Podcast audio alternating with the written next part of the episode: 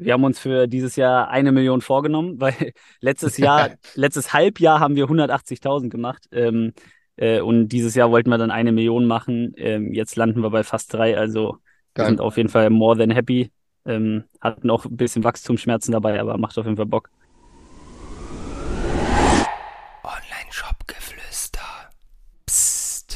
Hallo, liebe Online-Shop-Geflüster-Community. Wir haben heute einen ganz besonderen Gast da, nämlich Melvin Witwer von Inkster.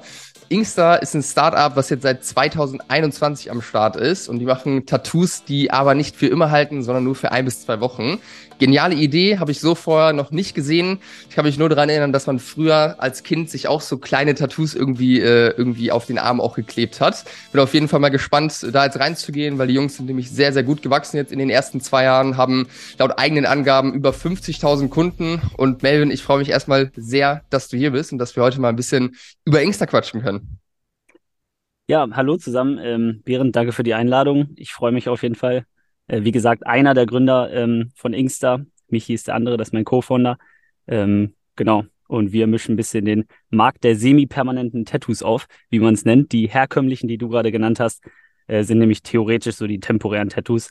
Ähm, wir laufen aber auch ein bisschen unter dem Namen temporäre Tattoos, damit man das mit Google Ads und so auch hinkriegt. Aber semi-permanente Tattoos und haben uns da innerhalb von anderthalb Jahren jetzt zum Europamarktführer entwickelt tatsächlich.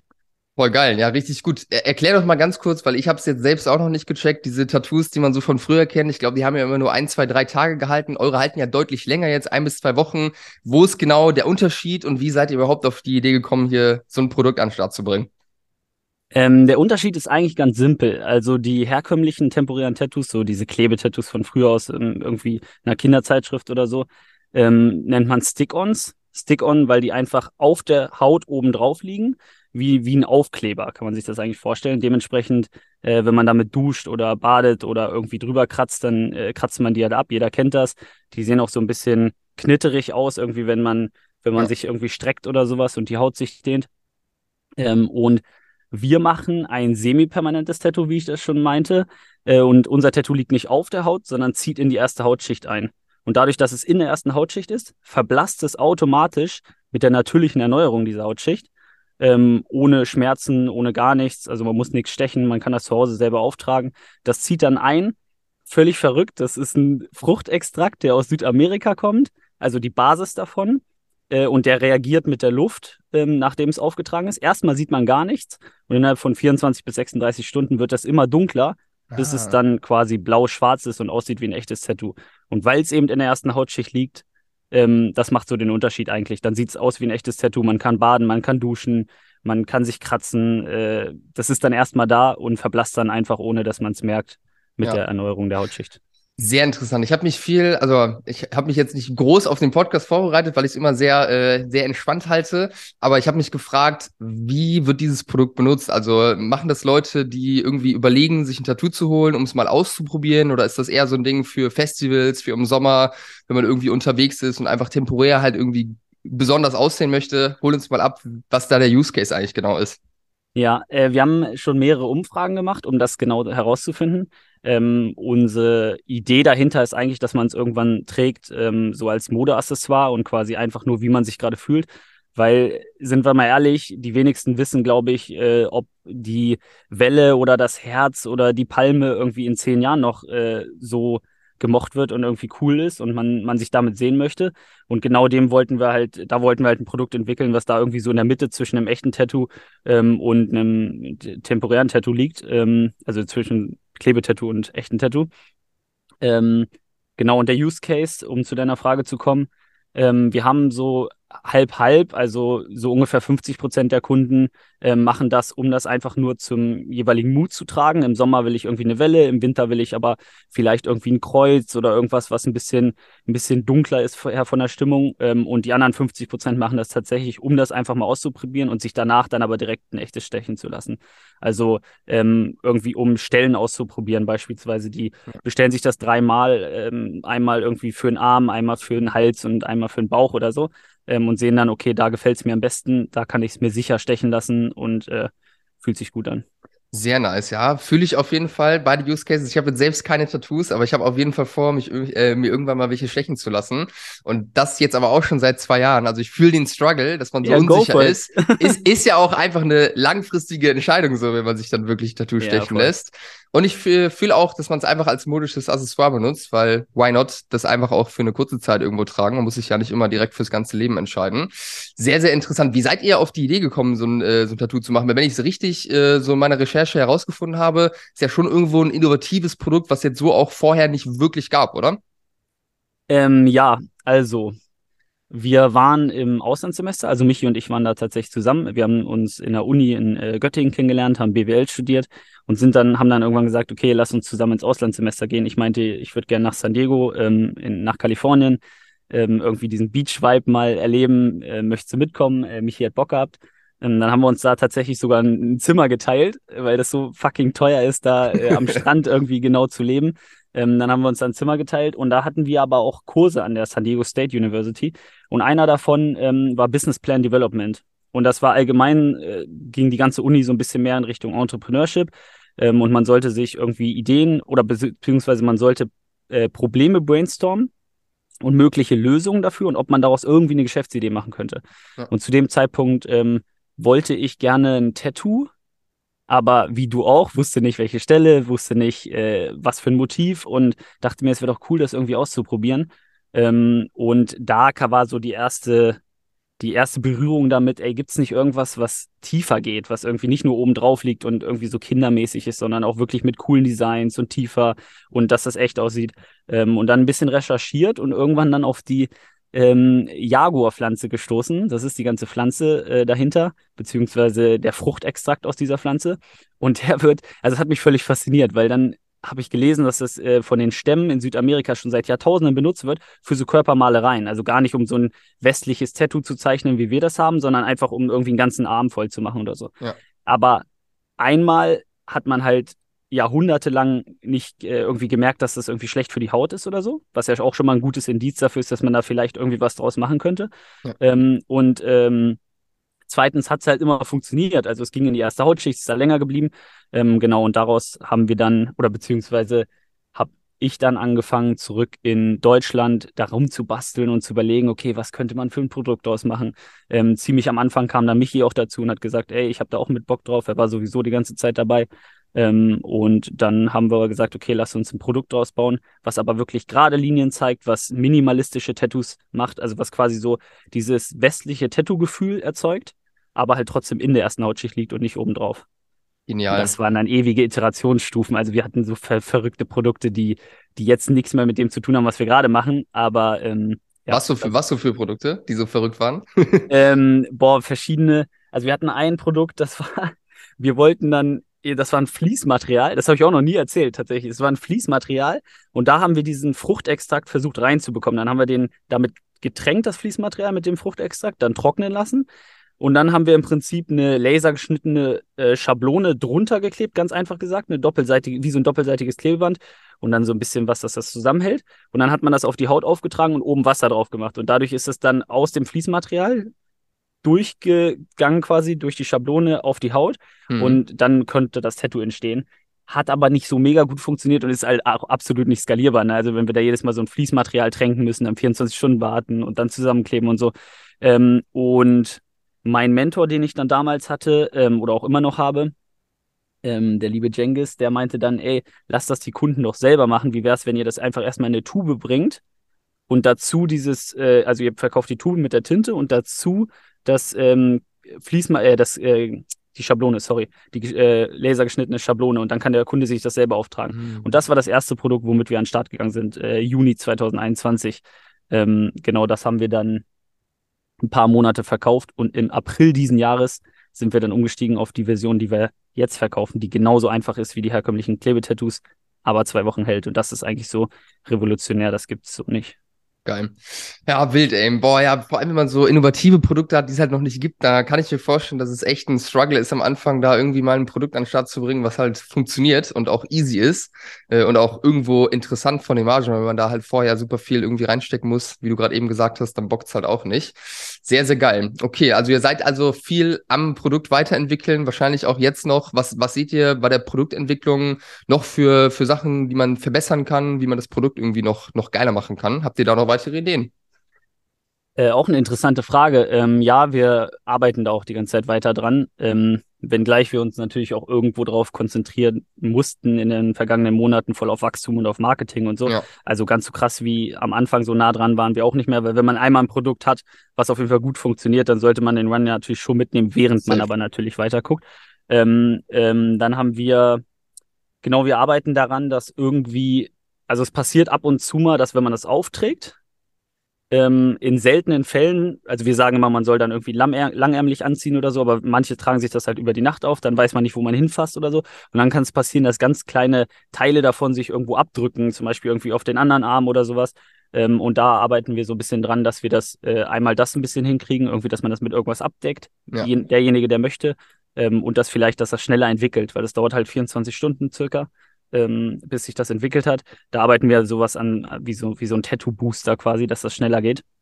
Aber so wie es jetzt ist, funktioniert das super und unsere ja. Kunden sind mega glücklich. Aber wie du schon sagst, ähm, man sollte nicht schlafen und immer weiter weiter dran arbeiten. Safe, aber ich finde auch den Punkt, den du gerade angesprochen hast, super wichtig, weil ich sehe auch super viele Gründer, die irgendwie die ganze Zeit versuchen, die Sachen noch besser zu machen und halt aber dabei irgendwie sterben, so, äh, beziehungsweise halt einfach nicht, äh, nicht vorankommen. Und ich sehe es genauso wie du, wenn man ein Produkt hat, was Kunden zufrieden macht, dann äh, voller Fokus drauf, das Ding groß zu machen. Natürlich trotzdem weiterentwickeln.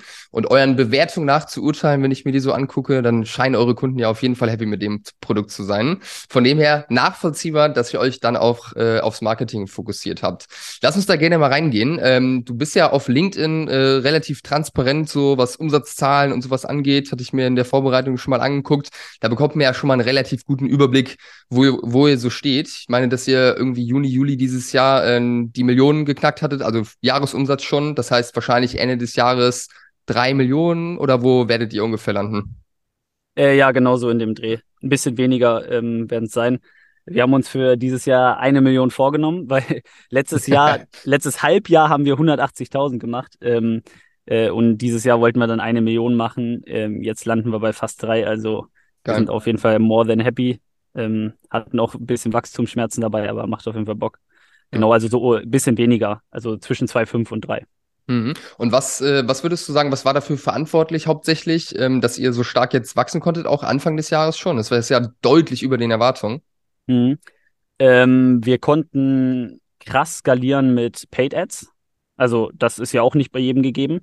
Ähm, unser Average Order Value ist eigentlich zu niedrig dafür, würden viele sagen, aber es geht trotzdem. Also, Der liegt ähm, bei 30, 35 Euro oder? Genau, so in dem Dreh. Ja. Ähm, also jetzt bei 34 Euro zuletzt. Mhm. Der, wir kriegen das hin, dass er ein bisschen steigt so, aber äh, ähm, in der Skalierung war es sogar noch weniger tatsächlich. Ähm, genau, äh, das hat auf jeden Fall sehr, sehr gut funktioniert, also besser als gedacht. Aber wir merken natürlich auch, dass alle Kanäle jetzt auf so einem Level auch zusammenspielen und man irgendwie alles bespielen muss. Also wir machen auch Google Ads. Wir sind jetzt ähm, mit verschiedenen, mit, mit einem äh, Partner, mit äh, Josh Rauer, sind wir da ein bisschen tiefer reingegangen, was äh, E-Mail angeht. Ähm, ja. Das funktioniert auch sehr gut. Also das muss schon alles zusammenarbeiten, aber ja. für die Skalierung war wirklich Paid Ads bei uns ausschlaggebend.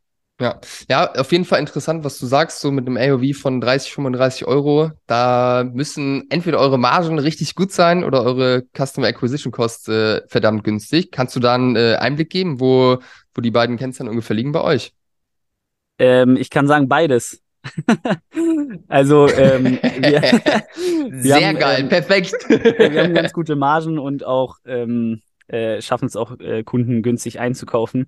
Eine ähm, ne, ne kleine Anekdote dazu, das äh, war ganz interessant, als wir gelauncht haben im Juni letzten Jahres, wusste, hatten wir 10.000 Euro Umsatz so in dem ersten Monat ähm, und dachten schon irgendwie geil, wir waren schon so im Goldrausch, 10.000 Euro Umsatz, ähm, sind dann mal zu unserer jetzt auch immer noch Agentur, zu unserer jetzigen Agentur, ähm, Lars Budde, und dann waren wir bei denen vor Ort Und dann äh, sagen die so, ja, Jungs, erstmal ruhig Blut, wir schauen erstmal, ob das überhaupt funktionieren kann. Äh, ihr habt jetzt 10.000 Euro Umsatz gemacht, ist cool so, aber wir gucken, ob das bei Paid Ads mit Paid Ads überhaupt funktioniert, weil oft wird man halt dann irgendwie aufgefressen ähm, von den Kosten da und gerade mit dem niedrigen AOV klappt das dann nicht.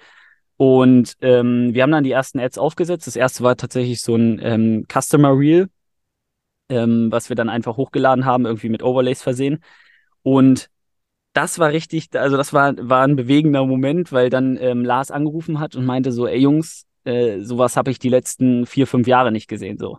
Äh, und wir so, ja, was, was los?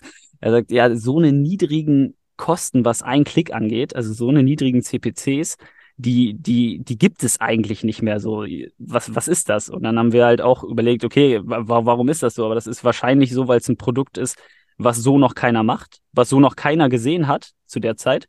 Ja. Ähm, und gleichzeitig relativ einfach erklärbar ist in Videos. Wir können schnell Ergebnisse zeigen, wir können schnell ähm, zeigen, wie, wie, wie es aufgetragen wird und man versteht es sofort. Man sagt, ja. wie ein Klebetattoo, nur zwei Wochen. So, ja, Im Prinzip, so. damit hat man alles erklärt. Muss ähm, ja, theoretisch muss ja nicht mal zeigen, wie es funktioniert. Es reicht ja dieser eine Satz und man hat im Grunde die Idee dahinter schon verstanden. Ja, im Prinzip schon. Und das ist auf jeden Fall auch eine Sache, die ich in, in den letzten Monaten gelernt habe. So, ähm, die Kommunikation, wie, wie einfach man was verpackt und wie schnell man es versteht, das ist, das ist key. Äh, und daraufhin haben wir dann angefangen, das äh, ein bisschen zu skalieren und mit der, mit dem neuen Produkt ähm, ab April dann, dann ordentlich. Äh, um deine Frage zu beantworten, weil du ja gefragt hast nach Customer Acquisition Costs, ähm, müsste ich jetzt mal genau reingucken, aber so um die 10 Euro werden die liegen, zwischen 10 ja. und 15 Euro. Ja, nice Produkt ist wahrscheinlich auch super easy, einfach als Brief äh, zu versenden, weil es jetzt nicht groß ist, würde ich mal vermuten. Das heißt, Logistikkosten halten sich wahrscheinlich auch in Grenzen. Wenn dann eure Marge gut ist, dann werdet ihr es ja wahrscheinlich auch schaffen, zeitweise oder die ganze Zeit auch äh, profitabel schon direkt auf den Erstkunden zu sein, oder? Äh, wir waren zu jeder Zeit profitabel auf dem Erstkauf. Ja, das nice. ist ähm, ja, das hat eigentlich immer gut funktioniert. Zu jeder Zeit ist jetzt übertrieben. Natürlich klar. hat man Testing-Kampagnen, die nicht profitabel laufen. Ja, man hat auch mal eine Woche, die nicht profitabel läuft, ähm, wenn, man, wenn man ein bisschen raushaut. Aber so grundsätzlich ist das auf jeden Fall unser, unser Goal. Wir sind halt auch Bootstrap. Da ist es natürlich wichtig, profitabel ja. auf dem Erstkauf zu sein oder zumindest in die Richtung zu kommen. Ähm, und wenn das geht, bis zu einem gewissen Grad, dann macht, spielt man das Spiel natürlich so gerne mit. Ähm, ich wollte gerade noch irgendwas, äh, ja, ja, finde ich, äh, finde ich sehr krass. Sieht man auf jeden Fall nicht häufig, dass man bei so einem AOV direkt auch profitabel ist auf den Erstkauf. Aber da kommen auf jeden Fall ein paar gute Sachen zusammen. Und das ist auch eine Sache, ich habe jetzt in den letzten zwei Jahren wirklich mit sehr, sehr vielen Online-Shops zusammengearbeitet, mit sehr, sehr vielen Leuten gesprochen. Und was die Leute oder viele Leute immer wieder unterschätzen, ist das Thema Product Market Fit. Also da sieht man mal, wenn man die richtige Idee hat, das richtige Produkt, das richtige Problem, was man damit löst, da habt ihr euch offenbar ein gutes Problem rausgesucht und eine relativ große Zielgruppe, würde ich auch mal vermuten, die es irgendwo betrifft, weil ganz ehrlich, wahrscheinlich haben der Großteil der Menschen schon mal zumindest drüber nachgedacht, sich irgendwie ein Tattoo äh, stechen zu lassen. Dann geht's halt ab wie Sau. Ich habe jetzt auch gerade vor kurzem, vor vier Monaten oder sowas, haben wir eine neue Kundin ongeboardet und bei der war auch, äh, wir haben bei ihr eigentlich dafür gesorgt, dass die richtigen Agenturen ins Boot kommen. Äh, das war eine Sache, wo wir ihr bei geholfen haben. Und die Agentur von Facebook Ads hat mich dann angerufen und gesagt, während das habe ich auch so lange nicht mehr gesehen. Also wenn der Product Market Fit geil ist, dann geht Marketing auch einfach durch und es ist auch kein, kein Kopfschmerz. Also da ja, ist auf jeden Fall sehr, sehr crazy, wie wichtig das ist, dieses Thema. Was denkst du denn, wie viel, wie viele Leute in Deutschland tätowiert sind? Boah, das ist eine sehr gute Frage. Hm, wenn ich jetzt mal so über na, in meinem privaten Umfeld, ich würde mal vermuten, dass 30, 35 Prozent irgendwie so in die Richtung. Ja, jeder Fünfte, also schon nicht ja. schlecht geschätzt. Ja, ähm, okay, krass. Weniger. Aber ähm, ich glaube, wenn schon jeder Fünfte tätowiert ist, dann gibt es auf jeden Fall, also nee. geht es wahrscheinlich eher so in die Richtung, was du gesagt ja. hast, dass die Leute grundsätzlich Interesse dafür haben. Safe. Ähm, wahrscheinlich die es nicht sind, haben auch irgendwie ihre Gründe dafür. Und genau da wollen wir auf jeden Fall ansetzen. Äh, ja. Ja. Gibt ja auch eine große Szene, habe ich irgendwie mitbekommen vor ein, zwei Jahren mal von so richtigen Hatern, die Tattoos so richtig wegbashen. Das ist völlig crazy, habe ich noch nie, nie verstanden. Aber die könnt ihr euch äh, getrost äh, außer Acht lassen. ähm, ihr habt gesagt, oder du hast gesagt, dass ihr europaweit führend seid. Das heißt, ihr verkauft jetzt aktuell auch schon europaweit oder? Oh, auch eine gute Frage. Wir haben, ähm, wir kamen aus unserem BWL-Studium und ähm, da gibt es irgendwie so eine ich, mir fällt der Name gerade nicht mehr dafür ein, ähm, Born Global. Ähm, wir dachten so, okay, Born Global Ansatz, wir starten direkt mit zumindest Europa oder mhm. weltweit halt. Wir haben Shipping quasi nicht begrenzt ähm, und hatten vorher auch einen Instagram-Account, den wir relativ schnell aufgebaut haben. Ähm, innerhalb von einem Jahr noch vor Launch waren wir über 100.000 Follower. Ähm, und dachten dann, okay, weil die ja von überall kommen, nicht nur aus dem Dachraum, machen wir das auf jeden Fall international. Mittlerweile sind alle unsere Seiten, die wir haben, auf verschiedenen Domains, alle deutsch. Mhm. Und jetzt fangen wir langsam an, wieder peu à peu uns andere Länder anzugucken. Ähm, das ist also hat einfach nicht so gut funktioniert. Die Leute wollen in ihrer Landessprache angesprochen werden, die Leute wollen in ihrer Landessprache kaufen. Ähm, dementsprechend unser englischer Shop, äh, also wir haben ein paar Auslandskunden, die kaufen das dann über Etsy ähm, oder Amazon, aber ähm, nicht über unseren Online-Shop und dementsprechend äh, nur im Dachraum gerade aktiv. Und nächstes Jahr soll, sollen ein, zwei andere Länder dazukommen. Ja, ja, safe. Da hat man am Anfang teilweise auch verquere Vorstellungen. Dann denkt direkt alles mitnehmen irgendwie, aber meistens oder häufig habe ich jetzt von vielen Leuten schon gehört, stellt sich dann am Ende raus, ein gesunder Fokus ist auf jeden Fall immer gut äh, und lieber eine Sache dann voll durchziehen und dann zu einem späteren Zeitpunkt aus einem Standpunkt von Stärke und von einem gesunden Unternehmen dann die weiteren Schritte angehen. Finde ich auf jeden Fall sehr interessant. Du hast einen Punkt gerade angesprochen, wo ich dich auch fragen wollte. Ich habe gesehen, ihr seid auf Amazon mit euren Produkten, ähm, verschifft, äh, verschifft das aber alles, äh, alles selbst. Also ist auf jeden Fall jetzt hier nicht, äh, nicht mit Prime. Etsy seid ihr am Start. Welche Rolle spielen die Plattformen für euch? Ähm, eine untergeordnete Rolle. Mit Amazon, ähm, da haben wir tatsächlich jetzt gerade einen neuen Mitarbeiter, äh, Nick, der das alles aufgesetzt hat. Aber das läuft seit zwei Wochen. Also das ist jetzt ganz frisch. Ähm, dazu kann ich jetzt noch gar nicht so viel sagen. Wir haben einfach nur gesehen, dass wir auf Amazon ähm, mehrere tausend Suchanfragen im Monat auf unser Brand-Keyword haben. Äh, und da dachten wir einfach, okay, das wäre dumm, die alle ins Nichts laufen zu lassen oder denen es nicht zu ermöglichen, auf ihrer Plattform kaufen, äh, zu kaufen. Ähm, Etsy haben wir schon ein bisschen länger am Start, spielt nur, also ist eigentlich im Prinzip nur für die ausländischen Kunden, dass die das äh, auch kaufen können und für uns auch so ein bisschen, um zu sehen, okay, aus welchem Land könnte denn potenziell, also welches Land könnte potenziell das nächste sein und wir dauerhaft Daten so ein bisschen reinbekommen. Ähm, das ist aber, also im Gegensatz zu den normalen Umsätzen ist das ein Bruchteil davon, aber auch, also ist profitabel und warum nicht mitnehmen? Ja, ja, sehe ich, sehe ich genauso. Ich meine, Du hast einen Punkt angesprochen, wenn tausend Leute euch suchen, dann äh, kriegt am Ende die Konkurrenz die Kunden, wenn äh, ihr nicht da am Start seid. Zumindest den Großteil wahrscheinlich. Okay, passt. Habe ich mir aber auch schon gedacht, dass es nicht super krass relevant für euch ist. Ähm, Warum hast über, du das gedacht? Warum ähm, hast du das gedacht? Weil ich äh, gesehen habe, dass jetzt hier bei Amazon noch nicht super viele Bewertungen drin sind, ähm, das Listing auf jeden Fall auch noch äh, Potenzial hat aus meiner Sicht von, äh, von der Optimierung her, jetzt noch nicht äh, mit FBA arbeitet und so, einfach so ein paar Kleinigkeiten, mhm. ähm, die direkt ins Auge stechen irgendwo und darauf hindeuten, dass ihr zumindest hier noch nicht lange richtig krass irgendwie am Start seid. Ja, ja, ist gerade frisch. Ähm, wird auch dauerhaft jetzt optimiert. Aber da im Nachgang äh, frage ich dich da gerne mal nach deinen Tipps. Klingt ja so, als hättest du speziell schon was gesehen. Sehr interessant. So, so ein paar Kleinigkeiten auf jeden Fall, ja. Ähm, über Neukunden haben wir gerade schon gesprochen. Das heißt, Paid Social für euch der wichtigste Kanal. Ich habe gesehen, dass ihr auch auf äh, TikTok so ein bisschen am Start seid, da gefühlt aber noch nicht so den Durchbruch geschafft habt. Ähm, was, was ist das für eine, für eine Plattform? Wie viele Ressourcen steckt ihr da rein? Das ist ja auch vor allem, wenn man irgendwie noch ein kleines Team hat, immer schwierig, jetzt irgendwie super viele verschiedene Plattformen halt mit einem richtig großen Fokus anzugehen. Wie seid ihr da rangegangen und wie geht ihr aktuell mit TikTok um? Mhm. Ähm, also das macht vor allem mein Co-Founder Michi ähm, mit unserem Content-Team. Wir haben das relativ schnell in-house aufgebaut.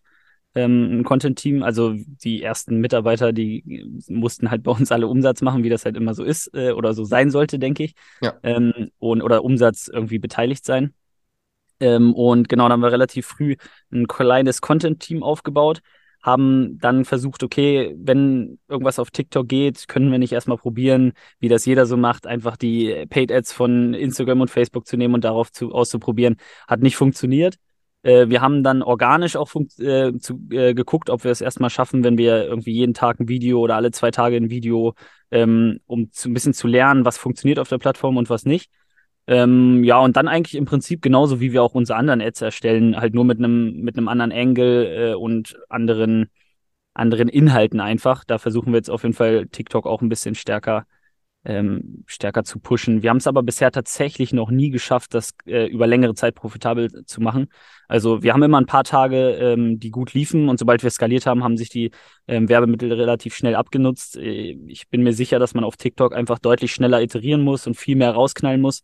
Ähm, ist uns auch bewusst, aber wie das so, wie das so ist, also wir versuchen schon den Fokus da zu halten, wo wir Umsatz machen und bauen nebenbei das Testing ein. Es wäre jetzt dumm, wenn wir alle unsere Ressourcen da ähm, auf TikTok verschieben und dann irgendwie den Umsatz an anderen Stellen liegen lassen. Aber wir sind auf jeden Fall dran und werden wir auch noch, werden wir auch noch knacken.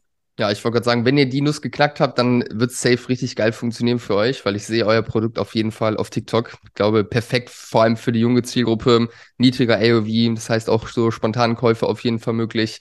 Drücke ich euch die Daumen, dass ihr, dass ihr das hinbekommt äh, und da noch einen weiteren richtig starken Kanal irgendwo etablieren könnt.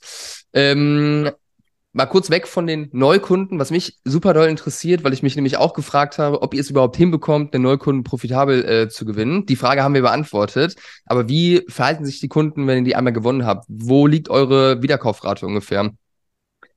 Ähm, die hat sich krass entwickelt. Also man muss ja auch dazu sagen, wir verkaufen das Produkt, wie es es jetzt gibt, seit April diesen Jahres es ist ja klar, dass im, wenn man sich dann im Mai die Wiederkaufsrate anguckt, dass sie dann noch nicht äh, exorbitant hoch sein kann. Ähm, die war im Mai wahrscheinlich irgendwie so bei 15 Prozent und ist dann so ein bisschen geklettert. Ähm, jetzt, ich könnte mal reingucken, aber die liegt wahrscheinlich so bei 25, 30 Prozent. Ähm, ja, ja, genau. das, das, sind dann wahrscheinlich, du hattest ja vorhin die zwei Use Cases äh, erklärt. Einmal die Leute als Vorbereitung fürs echte Tattoo quasi. Da würde ich mal vermuten, dass bei den Leuten die Wiederkaufsrate jetzt nicht super krass ist, aber dann vor allem bei dem anderen Part, die halt das als äh, modisches Accessoire irgendwo benutzen, ähm, da kann ich mir ja schon vorstellen, dass da echt guter, gute Retention auch möglich ist. Ja, voll. Also ich meine, unser Produkt hält halt zwei Wochen. Und jemand, also das ist halt auch irgendwie unsere Aufgabe, dass wir das Produkt und die ganze Experience so gut bauen, dass die Leute nach zwei Wochen sagen, so, okay, jetzt habe ich halt Bock auf neues. Oder ich warte vielleicht noch mal ein, zwei Wochen oder vielleicht auch ein paar Monate, aber ich, ich habe hab das auf jeden Fall im Hinterkopf und werde wieder darauf zurückkommen, wenn ich mich wieder danach fühle. Und genau das wollen wir auch. Also äh, da arbeiten wir auf jeden Fall stetig dran. Äh, wir sind auch gerade dran, ein Loyalitätsprogramm aufzusetzen. Wir wollen die ganze Community mehr mit einbinden ähm, in unserem Shop, dass man quasi immer ähm, so Up-, Up und Downvotes machen kann für potenziell nächste, äh, also kommende Designs ähm, und wir quasi die Community so ein bisschen mit entscheiden lassen. Ähm, all sowas ist natürlich, damit immer wieder neue Designs da sind, dass man sich neu ausprobieren kann. Sonst hat man halt den ganzen Shop gesehen und einem gefallen vielleicht fünf Tattoos. Ähm, aber wir wollen natürlich auch immer wieder ähm, neue Möglichkeiten bieten. Also da arbeiten wir auf jeden Fall voll dran, aber auf Fokus drauf. Das macht ja, ja auch Spaß. Also die so Neukunden einkaufen ist auch geil, weil man das so ballern kann und die kommen rein und man sieht fette Zahlen im Shop und so. Aber richtig geil ist ja, wenn, wenn die profitabel eingekauften Kunden dann noch deutlich profitabler im Shop kaufen. Ähm, jetzt gerade über die Black Week hat man, hat man das gesehen, wenn die über Newsletter reinkommen, dass, dass, da wird mein Herz dann irgendwie warm. weil, der, weil der Average Order Value noch höher ist, oder? Ähm, ja, auch. Und weil wir halt einfach in, dann deutlich weniger bezahlen, damit wir die wieder akquirieren. Ja. ja, sehr interessant. Seit wann geht ihr das Thema E-Mail jetzt äh, wirklich mit Fokus an? Ähm, 80-20-Regel schon ganz am Anfang. Also einmal die wichtigsten Flows aufgesetzt, äh, ein bisschen von den großen Brands kopiert äh, und, also was heißt kopiert, angepasst auf uns, aber die großen Brands nachgemacht. Ähm, und jetzt seit, seit Sommer, seit Ende August oder sowas, äh, gehen wir das ein bisschen spezieller an, haben die ganzen Mails jetzt schöner gemacht, ein bisschen mehr, mehr Liebe reingebracht, mehr Branding, aber auch deutlich konvertierender. Also wir haben verschoben, wo was stehen muss, äh, welches Wording und sowas. Äh, genau, das gehen wir zusammen mit der Agentur an. Nice, ja, da seid ihr mit Joshua auf jeden Fall in besten Händen. Den äh, verfolge ich auch über LinkedIn. Sieht alles sehr, sehr, sehr, sehr gut aus, was der macht. Ja, Josh kann ich empfehlen, geiler Typ. nice. Sehr geil. Sehr, sehr interessant. Dann äh, ist da, da ja zu erwarten, dass die Retention zukünftig noch, äh, noch besser wird, aber auch so ähm, macht es ja auf jeden Fall schon Spaß für euch und äh, hört sich ja sehr, sehr gesund an von den, äh, von den Zahlen her. Du hattest gerade gesagt, dass äh, ihr auch gute Wachstumsschmerzen hattet, als ihr so aufgedreht habt äh, im, im Laufe des Jahres. Was waren das für Sachen, wo ihr echt dran zu knabbern hattet? Ähm, der Klassiker am Anfang immer Stock-out-Geschichten was ein, was einem, wir haben so viele SKUs, da sind halt dann immer ein paar äh, out of stock. das kam uns aber im Nachhinein sogar zugute, habe ich gemerkt. Also wir haben Back-in-Stock-Flow eingebaut, die Leute haben sich eingetragen und automatisch äh, Umsatz generiert, wenn dann, wenn dann wieder eingebucht wurde. Ähm, was aber, also ja, im ersten Moment dachten wir, dass, also war ein großer Pain für uns so persönlich und, und äh, stressbedingt, äh, aber dem grundsätzlichen Geschäftsmodell hat es wahrscheinlich gut getan. Ähm, ja, und ansonsten so, so Klassiker, man kommt nicht mit der Arbeit hinterher, man, man stellt neue Leute ein, ähm, aber hat eigentlich den ganzen Tisch voll Arbeit, muss aber Bewerbungsgespräche führen und da sitzen halt Menschen gegenüber, denen möchte man halt auch vernünftig gegenübertreten und äh, möchte die auch wertschätzen und nicht einfach mal zwischen zwei Terminen dann irgendwie zehn Minuten äh, sich Zeit nehmen, um irgendwie so ein Interview zu führen. Dann möchte man halt auch mental voll da sein. Also diese, diese Geschichte, ähm, so Hiring, war auf jeden Fall auch ein Thema. Ähm, ja, sonst einfach ziemlich viel, ne, was da passiert. Ja. Im Hintergrund müssen die ganzen Prozesse stimmen, dass äh, da dann halt weiter, weiter irgendwie Produkte on Stock sind. Ähm, ja. Ja, safe. Was, was, waren so in den anderthalb Jahren, wo jetzt Lifesite so ein, zwei der größten Abfucks, wo wirklich du dachtest, boah, scheiße, warum mache ich das hier eigentlich? Äh, gab's da, gab's da Momente? Ich bin mir sicher, es gab Momente. ähm, ja, muss ich ein bisschen überlegen, weil es gibt ja immer mal wieder ein paar von denen. Ähm, dass ich wirklich so gesagt habe, so, boah, sollen wir das jetzt weitermachen? Das wäre halt, also wir haben uns zum Teil von Monat zu Monat verdoppelt. Wenn man dann sagt, soll ich das jetzt weitermachen? Ich meine, da kann man sich eigentlich ja, glücklich safe, schätzen. Safe, ja. ähm, da, das hat auf jeden Fall mehr Spaß gemacht als wehgetan.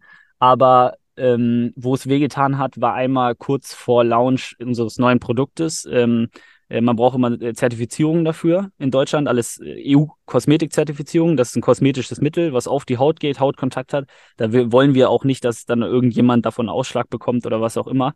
Ähm, dementsprechend musste da eine Zertifizierung her. Weil das Produkt aber so noch niemand gemacht hat, konnte das keiner zertifizieren oder wollte nicht. Weil ein unabhängiger Sicherheitsberater oder Beraterin steht halt mit, mit ihrem oder seinem Namen dafür. Ähm, dementsprechend, die haben alle irgendwie Cremes gemacht, aber die wussten nicht so richtig, okay, was ist das jetzt? Und alle normalen temporären Tattoos haben eben diese EU-Kosmetik-Zertifizierung nicht und verkaufen das einfach. Obwohl das eigentlich Pflicht ist. Also rechtlich gesehen könnte man die alle wahrscheinlich irgendwie abmahnen, aber ähm, wir wollten das von vornherein vernünftig machen. Das war ein Pain, dass wir äh, kurz vor Launch die dann erst bekommen haben. Also das war wirklich so ein, wo man dachte, Mann, Alter, wann kriegen wir den, wann, wann schaffen wir es endlich, wann kriegen wir den Bericht und finden wir jemanden und so. Ähm, das war auf jeden Fall was, wo wir ein bisschen ins Straucheln gekommen sind. Das haben wir dann aber glücklicherweise noch hinbekommen. Einfach den Kopf so lange unten gelassen und am Arbeiten, bis, bis es dann geklappt hat und dann aufgeatmet. Ähm, ja, ich glaube so, das war der größte Pain. Aber hattet ihr zu dem Zeitpunkt nichts mehr von dem, äh, von der alten Version quasi und hattet quasi dann gar nichts mehr, was ihr verkaufen konntet? Oder äh, doch, wir hatten auch eine Übergangsphase, wo man beides okay. im Shop äh, machen konnte. Das war auch, das war auch so eine Entscheidung. Da fragt man sich ja dann auch so als Gründer, okay, äh, wir sind, wir sind uns sicher und auch durch ein, ein zwei Umfragen, ähm, dass das neue Produkt äh, deutlich besser ist als das alte. Aber was machen wir jetzt mit dem Rest? Machen wir direkt einen Hardcut und so? Ähm, und da hilft es natürlich auch immer dann irgendwie erfahrene Unternehmer zur Seite zu ziehen und mal zu fragen, okay, was würdet ihr machen? Ähm, und auch so ein Satz von, von unserem Mentor ist, äh, niemals den Umsatz abstellen. ähm, so, so, so stumpf das auch klingt, aber das war auf jeden Fall auch der Grund, warum wir gesagt haben, okay, wir lassen es weiterlaufen und haben uns dann einen äh, Checkmark gesetzt, so ab äh, fünf, über 50 Prozent des Shop-Umsatzes kommt übers neue Produkt, dann können wir langsam äh, auf, äh, anfangen, das alte Produkt auszusortieren. Mir fällt gerade noch ein krasser Pain ein. Ähm, immer mal wieder, wenn irgendwelche Lieferungen irgendwo in der Post hingen oder im Zoll oder keine Ahnung was. Und bei uns ist das ganz interessant, weil wir kriegen unsere äh, Produkte, weil die ja so klein sind und so krass verpackt werden können und relativ leicht, kriegen wir die halt in so großen Kartons. Das kann man sich vorstellen wie so ein wie so einen großen, wenn man Klamotten irgendwo bestellt für, für ein paar hundert Euro, so dann kriegt man einen relativ großen Karton, so irgendwie ja. so drei Schuhkartons groß. Und da sind dann von uns so 20, 30.000 Tattoos drinne. Ähm, und die haben wir dann einfach immer mit unseren Motorrollern zur Post gebracht. Ähm, und es ist jetzt einmal in, in der Vergangenheit passiert, ähm, dass dann nur fünf von den sechs Kartons bei unserem Fulfiller angekommen sind und dementsprechend 30.000 Tattoos gefehlt haben, was ein Warenwert von 300.000 Euro sind, äh, ungefähr. Ähm, und da, da werden die Knie dann schon irgendwie wackelig. Jo, das, äh, das glaube ich gern. Habt ihr die wiederbekommen? Die haben wir nach äh, einigen Wochen wiederbekommen, ja. Aber ja, viel hinter, hinterher telefonieren wäre ich, ich denke, du oder viele, die zuhören, hatten auch schon mal Kontakt mit äh, DHL und so. Da, da geht im Prinzip äh, nichts. Ja, also, man kann da gerade hinterher sagen. telefonieren, aber du kannst es eigentlich auch gleich lassen. Ja. Äh, man macht es natürlich trotzdem, weil man äh, da alles machen will, was in der eigenen Macht liegt. Bei dem aber Wert das- auf jeden Fall, ja. Ja. Und ähm, selbst wenn das versichert ist, das ist mir auch aufgefallen, wir haben das natürlich alles versichert versendet. Ähm, und ich habe dann da direkt Antrag gestellt, das Geld zu bekommen und so, aber bis heute habe ich von denen nichts gehört. Also ähm, fall- wenn das jemand von DHL hört, ich, ich bin auf jeden Fall offen für Ansprechpartner. ich glaube, da bist du nicht allein. Und jo, das ist auf jeden Fall immer, immer ein Abfuck-Moment. Ähm, alright, sehr, sehr geil. Ähm, auf jeden Fall schön, dass ihr, dass ihr die wiederbekommen habt, die Produkte. Das wäre wirklich, äh, wirklich sehr ärgerlich gewesen. Habt ihr ähm, eigentlich auch die Möglichkeit äh, im Shop, dass ich irgendwie mein eigenes Design hochlade und ihr das dann zurechtschneidet? Äh? Habt ihr sowas auch? Das war eine der ursprünglichen Ideen, also die Vision dahinter. Wir wollten ähm, das so machen, dass jemand äh, ein Design hochladen kann, was er irgendwo gesehen hat, vielleicht ein Screenshot, äh, was auch immer, eine PNG, eine JPG.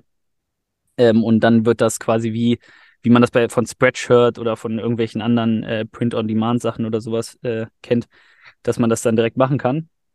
Wir haben aber auch ziemlich schnell gemerkt, auch durch unseren Instagram-Account, es gibt so ein paar Designs, die wollen alle und ein paar, die will keiner. Hm. Und auch ganz viele, die sind sich noch gar nicht sicher, was sie wollen. Und die wollen halt inspiriert werden, die wollen durchscrollen, die wollen gucken, okay, wie fühle ich mich, wenn ich das sehe? Ja. Ähm, g- und genau damit haben wir dann halt erstmal gestartet. Ist ja auch deutlich einfacher und skalierbarer. Und wir haben das hin und wieder mal in Erwägung gezogen, sind jetzt aber noch nicht explizit dran. Es wird es wahrscheinlich in Zukunft irgendwann mal geben. Wir sind aber nicht explizit dran, ähm, weil wir das auch bezahlbar machen wollen. Also wir wollen jetzt nicht, dass, also es würde jetzt wahrscheinlich 50, 60 Euro kosten und ein so ein kleines Tattoo für 50, 60 Euro. Ähm, selbst wenn das jemand haben wollen würde, ich würde mich wahrscheinlich nicht gut dabei fühlen, das zu verkaufen. Ähm, genau. Dementsprechend irgendwann in Zukunft wird es das vielleicht geben, aber jetzt gerade noch nicht. Und äh, wir haben auch das Feedback gekommen, bekommen, dass wir gerade so, dass wir so eine gute Designauswahl treffen, äh, dass den Leuten damit schon geholfen ist, einfach durchzuscrollen und sich inspirieren zu lassen. Ja, nice. Ihr macht's auch geil, finde ich, mit der Community, dass ihr die mit einbindet, äh, die, die voten lasst und so, was du, was du vorhin erzählt hattest, finde ich, äh, finde ich genial. Ja, und so eigene Motive, Konfiguratoren und solche Geschichten sind auch häufig echt ein Pain. Also kann die Conversion auf jeden Fall echt killen, wenn man halt auf einmal tausend, aber Millionen Möglichkeiten hat eigentlich. Von dem Ja. her äh, finde ich auf jeden Fall einen smarten Ansatz, zumal es halt wirklich deutlich leichter skalierbar ist. Aber an, an und für sich müsste es ja relativ easy umzusetzen sein. Wenn ich es richtig verstanden habe, müsste man ja nur einmal das ausdrucken und die Tinte kommt dann eh nochmal extra oder dieser Extrakt. Ähm, ja, also gut, dass du es nochmal ansprichst. In der ersten Version zumindest. In ne? der ersten Version, Ja. genau. In der Ja. zweiten Version haben wir das jetzt beides zusammengebracht und man muss es dann nur auftragen. Also es wäre, wäre grundsätzlich auf jeden Fall umsetzbar, wie du schon sagst. Dann muss man halt das Tool auch so geil bauen, dass es eben nicht nachteilig wirkt. Also dass man Ja. eben nicht, jemand hat voll Bock und nach dem Tool sagt man, boah, Alter, ja, dann lass ich's halt. Ähm, deswegen, ähm, wenn, sollte man das mit Fokus und richtig angehen und nicht so nebenbei. Deswegen haben wir es bisher auch noch nicht gemacht. Ja, nachvollziehbar. Ja, Fokus vor allem in den ersten Jahren immer ultra wichtig, weil ansonsten kriegt man halt auch nichts geschissen. Von dem her finde ich auf jeden Fall sehr smart. Sehr geil. Dann habe ich eine letzte Frage an dich und dann sind wir auch schon am Ende unserer Zeit angekommen. Und zwar habe ich gesehen, dass ihr im Fernsehen auch irgendwie ein, zwei Mal am Start wart. Ähm, was ist da, habt ihr da einen Impact gespürt? Äh, erzähl mal von euren Erfahrungen, die ihr da gemacht habt. Das ist ja auch geil, dass du das fragst, weil wir hatten vorgestern hat uns eine Kundin geschrieben, ey, ihr seid gerade bei TAF. Wieso, wie, wir sind bei TAF, so, ne? Und dann meint sie so, ja, guck mal hier, habe ich abgefilmt. Und sie hat sogar abgefilmt und meinte so, ja, die haben eure Produkte getestet, fanden die super, ich bin auch voll der Fan. Uh, Nice. Ähm, erstmal mega cooles Gefühl.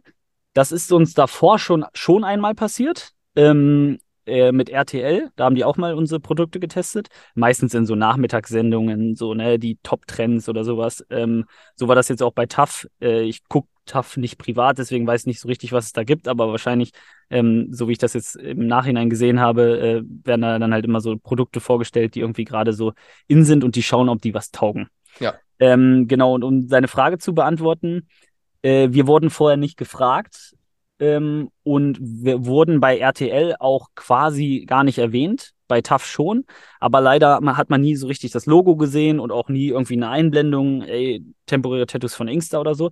Und dementsprechend haben wir bei RTL eigentlich keinen keinen äh, Impact gespürt.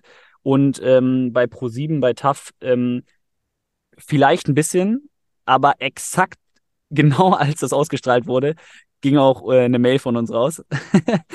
und dann, wie das mit dem Tracking so ist, ähm, ist das ein bisschen schwer, das auseinanderzuhalten. Ich würde davon ausgehen, dass wir da ein, 2000 Euro Umsatz drüber gemacht haben, aber mehr nicht.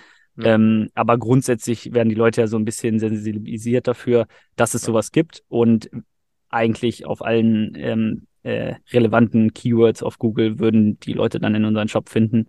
Also ja. denke ich, nehmen wir da ein bisschen was mit. Ja, spannend. Ja, wenn man, wenn man jetzt nicht erwähnt wird vom Namen her und so, ist natürlich schwierig. Dann äh, hat TV echt nicht so eine krasse, krasse, krasse Wirkung. Also wir waren auch äh, mit unserem Shop äh, ein paar Mal im NDR, äh, in Norddeutschland auch. Und da war wirklich crazy vom Traffic her, weil es halt eine, eine Sache war, eine Doku über uns, die irgendwie auch eine halbe Stunde ging. Ja, mega. Ähm, Traffic war ganz, ganz wild, aber von den Bestellungen her hätte ich da auch deutlich mehr erwartet, um ehrlich zu sein, bei den Einschaltquoten. Aber ja, ja muss man, äh, muss man ausprobieren. Und ich denke, wenn man dann irgendwie, ja, TV wird dann wahrscheinlich erst richtig relevant, wenn man wirklich richtig, richtig groß ist und auch diese Budgets in die Hand nehmen kann oder irgendwie jemanden reinholt wie Pro7 äh, als Investor zu einem kleinen Teil und dann halt bisschen Media äh, da bekommt. Was denkst du, woran hat das gelegen, dass äh, die dann nicht so konvertiert haben, wie ihr euch das vorgestellt habt? Bei uns, äh, bei unserem Online-Shop ist regional begrenzt. Also wir haben äh, einen Brötchenservice, mhm. äh, den machen wir seit ich zehn Jahre alt bin und frische Lebensmittel. Frische Lebensmittel machen wir aber mittlerweile nicht mehr, weil das einfach vom Geschäftsmodell her keinen, äh, keinen wirklichen Sinn ergeben hat. Ähm, und dadurch, dass wir halt diese Begrenzung drin hatten, konntest du jetzt halt aus Hamburg oder Bremen gar nicht bestellen, wenn du in den Shop reingekommen bist. Das heißt, die meisten Leute konnten halt einfach leider nicht bestellen, weil wir halt eben diese frischen Lebensmittel äh, angeboten haben, regionale Lebensmittel, eigene Logistik, hat halt keinen Sinn ergeben, das per Post zu verschicken. Ich würde sagen, das ist der Hauptgrund dafür. Aber mhm. auch in unserem Gebiet, was auch eine Viertelmillion Menschen sind, ähm, war jetzt auch nicht super krass viel, was da irgendwie zurückgekommen ist. Mhm ja, kann man nur hoffen, dass äh, irgendwie die Marke oder das Unternehmen irgendwie im Hinterkopf bleibt und dann später noch äh, angesprochen werden kann. Ist ja auf jeden Safe. Fall auch mal nicht verkehrt. Ist nur positiv. Also wir haben auf jeden Fall gemerkt, immer wenn wir äh, irgendwie im Fernsehen waren, dass danach die Tage oder die ein, zwei Wochen auch irgendwie immer noch andere ähm, Medien auf uns zugekommen sind, die noch Artikel mit uns machen wollten und so weiter. Von dem her hat es auf jeden Fall schon einen Impact auf, äh, auf Branding-Ebene. Das auf jeden Fall und so generelle Bekanntheit. Aber am Anfang muss man halt Umsatz machen. Von dem her Bekanntheit erstmal egal. Aber nimmt man natürlich trotzdem mit. Ist ja auch irgendwie schön, bisschen fürs Ego, wenn man mal im Fernsehen ist, äh, macht auf jeden Fall Bock. ja. Also bei uns größerer Hebel ist, glaube ich, dass wir das dann auf unserer Seite äh, displayed haben und gesagt ja. haben, hier bekannt aus. Ähm, und ich glaube, das ist dann einfach das, was man da langfristig von mitnehmen kann. Safe. Ähm, genau. Ja, 100 Prozent. Sehr geil. Melvin, das war doch äh, mal ein sehr, sehr interessantes Gespräch. Geiles, äh, geiles Business, was ihr da am Aufbauen seid. Ich wünsche euch auf jeden Fall für die Zukunft viel, viel Erfolg, dass ihr nächstes Jahr euch nochmal richtig krass steigern könnt. Vielen Dank auch für die ganzen offenen, transparenten Einblicke. Ich verlinke auf jeden Fall in den Show Notes euren Online-Shop für all die, die auch schon mal drüber nachgedacht haben, Tattoo äh, zu machen, aber noch unsicher sind. Äh, und dein LinkedIn-Profil verlinke ich auch mal in den Show Notes, wenn irgendjemand noch eine Rückfrage hat oder connecten möchte. Die letzten Worte, die gehören dir. Ja, voll gerne. Ähm, hat mega Spaß gemacht mit dir. Und ja, äh, wenn irgendjemand irgendwelche Fragen hat, irgendwie connecten will, äh, schreibt mir gerne auf LinkedIn. Und wenn ihr Bock auf eine Kooperation habt oder so, auch gerne über Insta. Sehr geil. Wunderbar. Melvin, dann alles Gute. Hau rein. Mach's gut. Ciao, ciao.